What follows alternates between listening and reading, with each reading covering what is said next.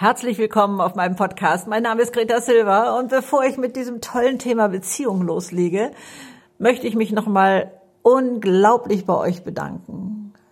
Es ist so unfassbar, was ihr mit meinem Podcast macht. Der geht so steil. Ich bekomme so liebevolle Bewertungen von euch, was in eurem Leben passiert durch diesen Podcast, weil ihr den gehört habt und weil ihr irgendwo eine Weiche habt umstellen können, das macht mich so unfassbar froh.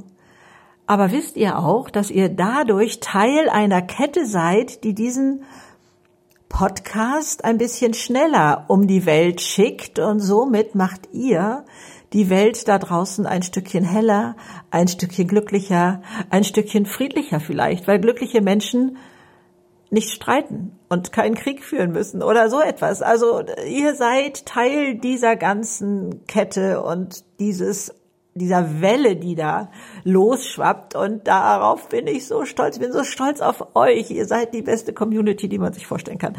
Jetzt muss ich aber schnell aufhören mit, sonst ist der Anfang viel zu lang. Also heute geht es um Beziehungen dann äh, gehen wir auch noch mal kurz äh, auf das Buch ein, die fünf Sprachen der Liebe. Viele kennen das nämlich. Dann ähm, schauen wir, was es sonst noch für kleine Tipps gibt, äh, ja auch eingefahrene Partnerschaften wieder lebendig zu bekommen. Also erstmal, und das glaube ich ist allen klar, die wichtigste Beziehung ist die zu uns selbst. Und zu verstehen, dass Beziehung das ist, was uns glücklich macht. Also ich erwähne da jetzt mal diese Harvard-Studie,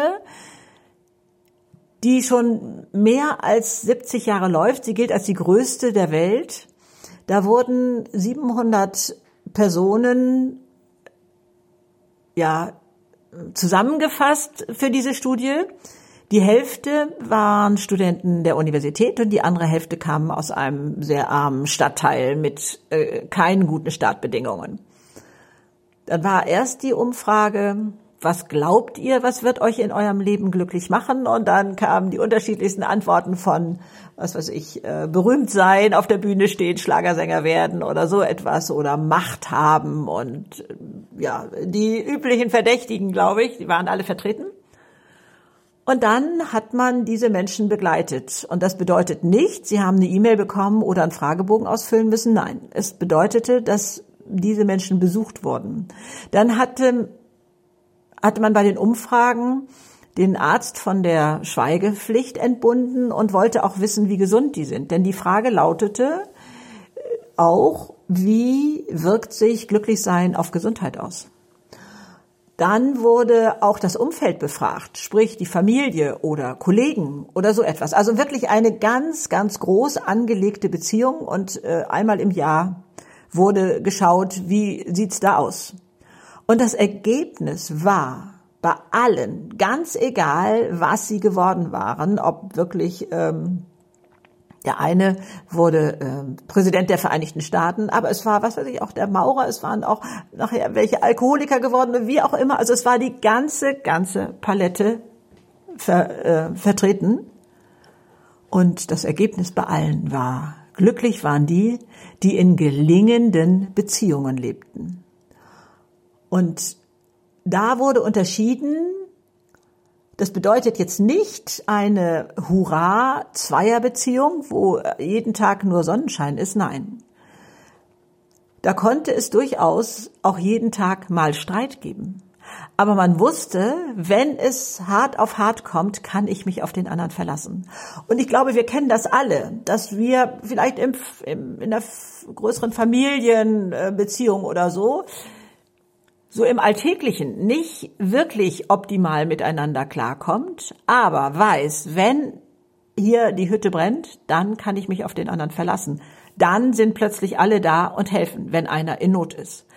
Also auch das würde zählen als glückliche Beziehung, weil man sich nicht so alleine fühlt, weil man sich verstanden fühlt in Notsituationen. Das zu erfahren, reicht dann schon aus. Kann auch eine gute Freundin sein, die dann sagt, du ruf mich an, wenn es dir schlecht geht oder die sowieso auf ganz anderer Ebene versteht und ähm, ja, die auch alles einordnen kann. Ich glaube, das ist bei einer Beziehung auch wichtig. Ne? Ich denke da zum Beispiel an Mutti früher, die, wenn ich ihr erzählte, dass irgendwas, äh, wo ich mich aufgeregt hatte über meinen Mann, dann sah sie eigentlich schon die Ehe so kurz vorm Scheidungsanwalt stehen oder so.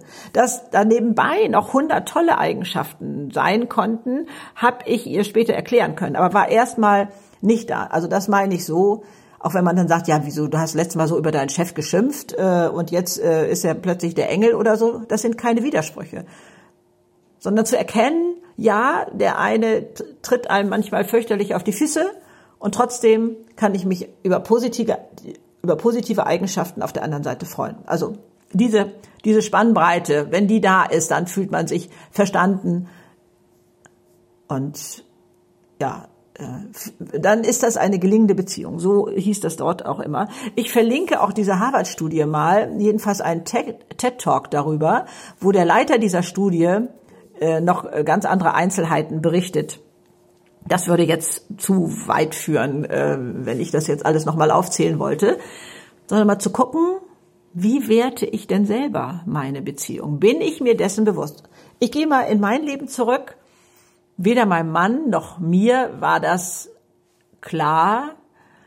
Wir hatten gemeinsame Themen, von denen wir glaubten, die stellen wir gemeinsam an der erste Stelle. Also wir wollten jetzt unser Nest bauen, sag ich mal. Das heißt Karriere machen. Das heißt, äh, bei uns kam recht schnell so ein kleines Reihenhäuschen dann auf die Wunschliste oder auch das Auto und Beförderung. Ne? So diese ganzen Sachen, die glaubten wir gehören dazu.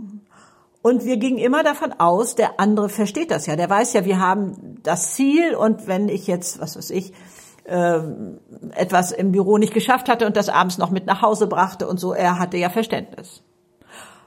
So gehen wir auch manchmal mit Freundschaften um. Also der weiß ja, in was für einem äh, Trubel ich hier jetzt gerade bin, der versteht das. Und dann sagen wir wieder eine, Bezie äh, eine Verabredung ab oder wieder und schieben das immer weiter raus.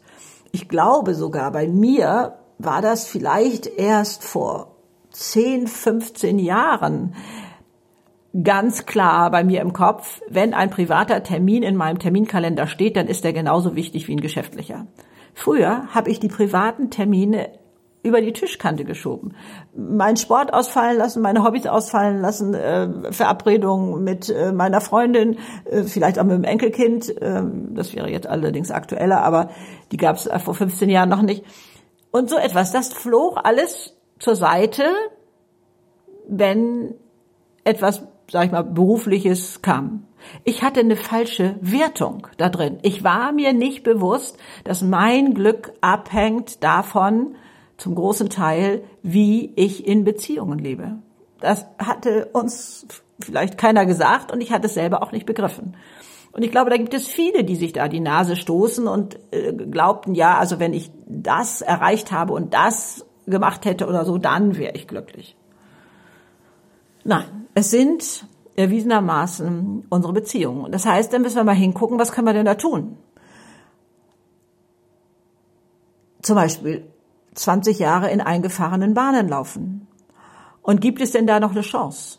Oder wollen beide überhaupt daran etwas verbessern? Das ist ja auch nochmal das Thema. Wenn man das nur alleine will, wird es schwierig. Aber auch das ist ein Versuch wert in meinen Augen. Ich möchte hier ein bisschen erzählen von diesem Buch, Die fünf Sprachen der Liebe, wo man glauben könnte, es ist ein Liebesroman. Nee, es ist ein Sachbuch, wo jemand wirklich aufzählt, was braucht der Mensch, um sich geliebt und anerkannt zu fühlen? Wie funktioniert das mit der Sprache? Was sind das für Äußerungen? Und wie fängt man an, im Kleinen da was zu ändern? Also, er zählt die verschiedenen Eigenschaften auf ähm, und sagt, ähm, Lob und Anerkennung ist für manchen ein, eine Sprache der Liebe, wenn er gelobt wird und anerkannt fühlt für das, was er tut, für die Art, wie er ist und so etwas, dann fühlt er sich geliebt und anerkannt. Das ist so ein bisschen mein Feld auch, wobei ich mich am Anfang schwer tat, mich selber einzusortieren. Und sicherlich hier und da auch sage, ja, das spielt auch noch mit rein. Aber es gibt auch Sachen, wo man sofort sagen kann, nee, das ist nicht meins. Also zum Beispiel Geschenke zu bekommen, ist, kann man mich kaum mit erreichen. Also muss schon sehr, sehr individuell sein und auf mich abgestimmt, um mich damit zu erreichen. Und mancher sagt aber, nee, das ist für mich ein Zeichen, dass er mich wertschätzt. Also ich das übertreibe jetzt mal ein bisschen, der Brillanttrink oder der, der, das Auto vor der Tür oder irgendwie so etwas. Aber äh, es geht ja auch um die kleinen Geschenke sicherlich und so, die, die für manche Personen sehr zählen. Dann gibt es eine andere Person, die sagen, also das nützt mir alles überhaupt nichts, ob der mir hier einen Brillantring schenkt oder nicht. Solange ich den hier zu Hause nicht sehe und der arbeitet nur, nützt mir das nichts. Ich fühle mich als alleinerziehende Mutter, weil der ewig unterwegs ist. So fühle ich mich nicht geliebt und anerkannt. Gibt's auch. Oder die anderen sagen, Hilfsbereitschaft ist etwas, was mir absolut fehlt und wo ich merken würde, er meint es ernst mit mir. Er, es ist ihm wichtig, dass es mir gut geht oder so. Dann muss er hier einfach mal mit anfassen und so. Und dann gibt's noch das Thema Zärtlichkeit, wo Männer, glaube ich, so schnell versucht sind. Er schildert das auch ganz humorig in seinem Buch zu sagen, ah, wenn meine Frau mit mir ins Bett geht, dann äh, bin ich, äh, fühle ich mich geliebt und anerkannt. Aber er bohrt das schnell nach und sagt, aha, wenn sie dich vor deinem Chef klein macht und der, deiner Mutter erzählt, was sie für einen schlimmen Sohn hat, aber mit dir ins Bett steigt, dann fühlt sie sich trotzdem geliebt und anerkannt. Also das sind zwei verschiedene Paar Schuhe. Bei dieser Zärtlichkeit geht es darum, also was weiß ich mal, über den Rücken zu streichen, wenn man vorbeigeht und äh, vor Freunden einen in den Arm nimmt oder mal den Arm um die Schulter legt, so dieses wir gehören zusammen, dieses Signal sendet, dann ja, es, es sei nicht dieser so flüchtig hingehauchte Kuss vor der Haustür, bevor man das Haus verlässt, sondern es müsste schon mit, mit Hinwendung äh, passieren, um da die Wirkung zu haben. Also wichtig, glaube ich, ist erstmal im Großen und Ganzen, dass man versteht, dass wir unterschiedliche Sprachen der Liebe haben und wie es sich anfühlt, wenn man das nicht bekommt, was man braucht. Denn jeder Mensch, so heißt es, würde erstmal das, was er selber braucht, spiegeln und dem anderen das geben, weil er denkt, das braucht er auch. Aber der braucht was anderes. Und sich darüber auszutauschen und es auch zu kommunizieren. Also ich bin ja noch aus der Zeit von Peter Lauster, so einem Philosoph, der damals eben ganz klar sagte, Liebe stellt keine Forderungen. Das heißt, ich habe eigentlich erwartet, dass mein Umfeld hell sehen kann. Und das konnten die alle nicht. Ich übrigens auch nicht, aber egal. Ich habe es erwartet und dachte, nee, also wenn ihr erst darum bitten muss, dann kann das eigentlich gleich bleiben lassen, dann bedeutet das für mich nichts mehr. Und das ist eigentlich eine ziemlich unfaire Geschichte. Also nicht damit rauspoltern, wenn man gerade wütend und maßlos enttäuscht ist, sondern es einfach mal sachlich zu besprechen. Oder vielleicht sogar gemeinsam dieses Buch zu lesen. Das ist übrigens ein ganz äh, schmales Buch, das äh, kann man schnell schaffen. Und dann zu fragen, was für vier wichtige, für dich wichtige Sachen könnte ich tun, damit du dich geliebt und anerkannt fühlst. Und da kamen so ganz profane Sachen ans Tageslicht. Ich war auch erstaunt, diese Beispiele, die da aufgeführt wurden. Der eine sagte, du könntest zum Beispiel schon mal mit dem Kochen angefangen haben, bevor ich nach Hause komme. Oder du könntest mal die Betten gemacht haben. Oder du könntest mal dein Auto bitte selber waschen. Es waren also das ist jetzt meine Bewertung, aber so Sachen, wo man denkt, ja, das kann man ja wohl mal hinkriegen. Und dann geht er aber noch weiter runter und sagte so, und von diesen vier Wünschen, die der andere hat, nehmen Sie sich einen raus. Und den machen Sie jetzt einfach mal eine Woche oder vier Wochen oder irgendwie sowas und gucken, was passiert. Schon das würde etwas verändern. Ich kenne auch diese Sätze wie, ähm, meine Güte, ich habe alles versucht und das brauche ich ja gar nicht mehr, der versteht sowieso nichts und ähm, oder wozu ich auch neige, ich glaube zu wissen, was der andere sagen will, statt mir das in Ruhe anzuhören. oder so verletzt zu sein, dass man sagt, der andere müsste den ersten Schritt machen. Aber wenn uns klar ist, dass es um unser Glück geht und dass, wenn wir in harmonischen Beziehungen leben, wir am glücklichsten sind, dann ist es unser Job, egal wann, auch nach 25 Jahren Ehe, da nochmal den Anfang zu machen. Also ich möchte dir da wirklich Mut machen. Ideal, wie ich schon gerade sagte, wäre es, man würde zusammen das Buch lesen. Aber also ich halte das nochmal für eine ganz, ganz wichtige Geschichte. So ein anderes kurioses Beispiel, was aber vielleicht die Sache nochmal deutlicher macht. Ne? Also ich kenne eine Familie, der Sohn ist in Deutschland geboren, spricht natürlich hier zur Schule gegangen, perfekt Deutsch, aber die Mutter kann eigentlich immer noch kein Deutsch, nach 23 Jahren. So, und dann die Frage, wie denken wir denn darüber?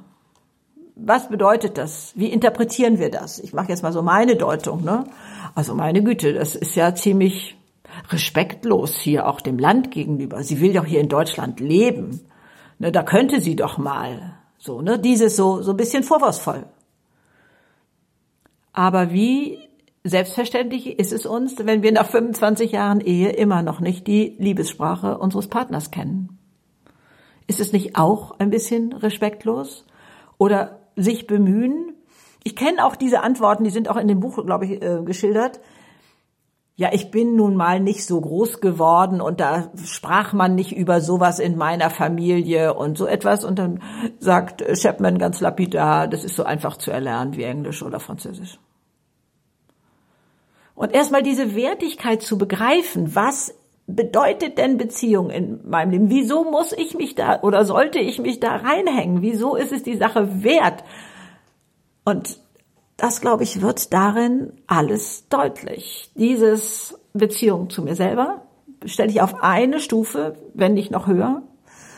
Und Beziehung zu meinem Umfeld. Und da haben wir jetzt hauptsächlich gerade über diese Zweierbeziehung gesprochen, aber es betrifft alles. Beziehung generell, sage ich mal, zur Großfamilie, Beziehung zum Nachbarn, Beziehung zur Kassiererin, zum Kollegen, zum Sportfreund, zur Hobbykollegin, alles. Alle Beziehungen haben Mitspracherecht bei unserem Glück. Auch hier war so ein einfacher Schritt, ob ich jetzt nur so ein Hamburger Moin zu meinem Nachbarn sage oder ein fröhliches Schönen guten Morgen, ich wünsche Ihnen einen tollen Tag, ist schon mal ganz anders. Oder wenn ich ihn am Fenster sehe, äh, einmal hochwinke oder ob ich so tue, als ob ich es nicht gesehen habe. Macht einen Unterschied. Manchmal ist es auch nur ein Lächeln und einmal so mit dem Kopf gewackelt oder sowas. Äh, haben wir ja jetzt gerade in der Zeit hier, wo wir anderthalb Meter Abstand halten müssen und so. Da ist nichts mit Reden, sondern da ist es ein Lächeln rüber und schon fühlt man sich ganz anders verbunden bei der Kassiererin, beim Busfahrer, mal hier ein anerkennendes Wort oder mal ein Lächeln oder mal ein Danke und so macht Unterschiede. Es macht einfach Unterschiede in unserem eigenen Leben. Und das zu erfassen, das wert zu schätzen, nein, das muss anders heißen. Es äh, mir wert sein, dass ich das versuche. Ich möchte die Vollversion leben und wir geben uns so oft, gerade auch bei Beziehungen, mit so viel weniger zufrieden. Das ist jammervoll. Und das, ich möchte hier jetzt auch mal so einen Versuch starten, da nochmal ganz anderes Licht reinzubringen.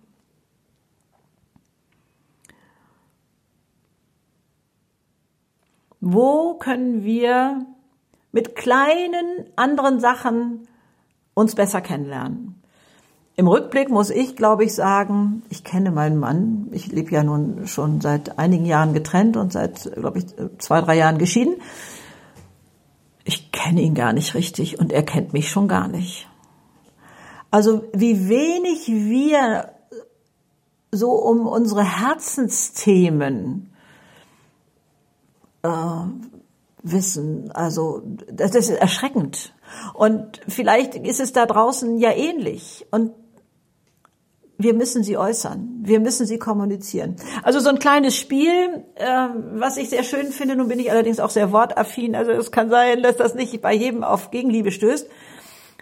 Ich hatte Besuch und äh, wollte das mal ausprobieren, als ich davon gehört hatte. Man nimmt sich ein Wort, in unserem Fall war das das Wort Neustart, und jeder hat eine Redezeit. Also in dem Spiel sollten das so sieben Minuten sein. Ich glaube, wir haben das auf 20 Minuten erhöht. Und der eine hört nur zu. Und alles, was dem einen einfällt im Zusammenhang mit Neustart, mit diesem Wort, was man sich gesucht hat, wird da erzählt. Danach kann ich Fragen stellen, wenn ich was nicht verstanden habe oder wo ich gerne noch mal tiefer gucken möchte. Und dann bin ich dran. Und der andere hat zu schweigen. Und da, bei mir war es so, also ich habe überhaupt erstmals über dieses Wort noch mal viel umfänglicher nachgedacht und Seiten da in mir gefunden, was mir auch noch wichtig war. Man kann übrigens ähm, auch sehr gut das, was der Erste gesagt hat, bestätigen und sagen, das geht mir da und da ganz genauso oder so. Man muss also nicht immer was Neues haben, aber da mal zu gucken, wo ist meine Definition dieses Wortes? Was bedeutet das für mich? Kann man mal beim Autofahren machen oder äh, irgendwie, vielleicht sogar beim Essen. Da kann ja immer dann nur einer reden, dann kann der in der Zeit essen, wie auch immer. Da sich Gelegenheiten zu suchen und zu gucken, Mensch, wie siehst du das eigentlich? Und da einfach nur zuzuhören, ist toll. Ich empfinde das als toll und wir haben das in dem Fall beide als sehr bereichernd empfunden. Wäre auch noch mal eine schöne Möglichkeit,